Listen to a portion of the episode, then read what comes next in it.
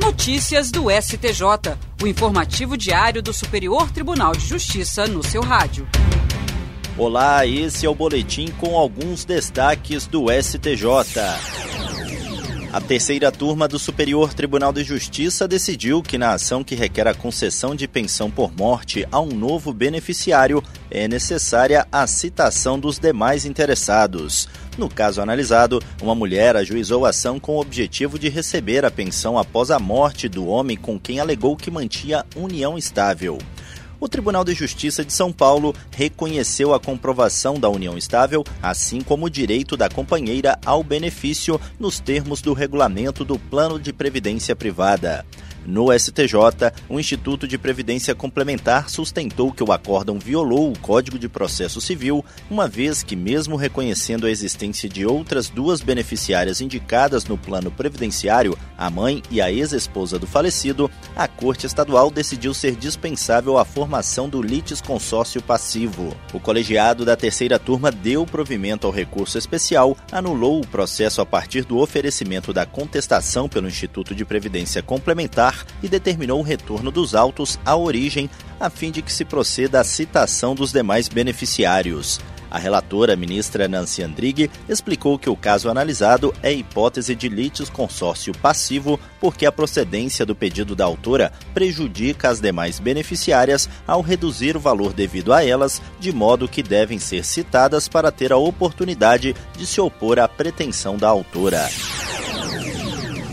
A segunda sessão do Superior Tribunal de Justiça definiu sob o rito dos recursos repetitivos atribuições da empresa ou associação que faz a contratação de seguro de vida coletivo em favor dos empregados ou associados. A primeira tese firmada estabelece que nessa modalidade de contrato de seguro cabe exclusivamente ao estipulante a obrigação de prestar informações prévias aos potenciais segurados sobre as condições contratuais no momento da formalização da adesão, incluídas as cláusulas limitativas e restritivas de direito previstas na apólice mestre. O colegiado decidiu que não se incluem no âmbito do tema repetitivo as causas originadas de estipulação imprópria e de falsos estipulantes, visto que as apólices coletivas, nesses casos, devem ser consideradas apólices individuais no que tange ao relacionamento dos segurados com a sociedade seguradora. O relator, ministro Ricardo Vilas Boas Cueva, citou atribuições da estipulante previstas na Resolução 434 de 2021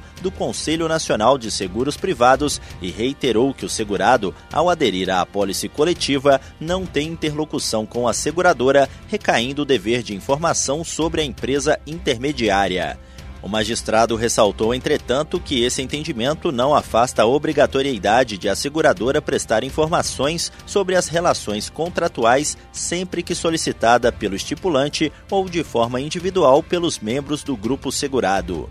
Com o julgamento que confirmou a jurisprudência já consolidada no STJ, voltam a tramitar os processos sobre a mesma questão jurídica que estavam suspensos à espera da fixação das teses. O precedente qualificado deverá ser observado pelos tribunais de todo o país na análise de casos idênticos.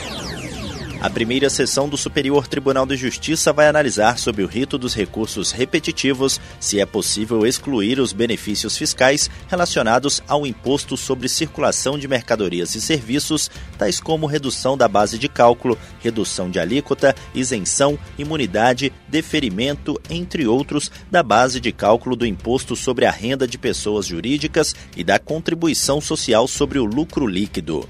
A questão foi cadastrada como tema 1182. No voto pela afetação do tema, o relator da primeira sessão, ministro Benedito Gonçalves, salientou que a Comissão Gestora de Precedentes e de Ações Coletivas do STJ informou a existência de mais de 450 decisões monocráticas e de 50 acórdãos sobre a matéria proferidos por ministros da primeira e da segunda turma.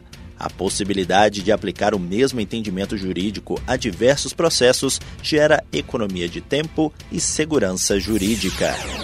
E esse foi o STJ Notícias de hoje. Se quiser ouvir mais, acesse o Spotify ou o SoundCloud do STJ. Tchau, tchau. Notícias do STJ, uma produção da Secretaria de Comunicação Social do Superior Tribunal de Justiça.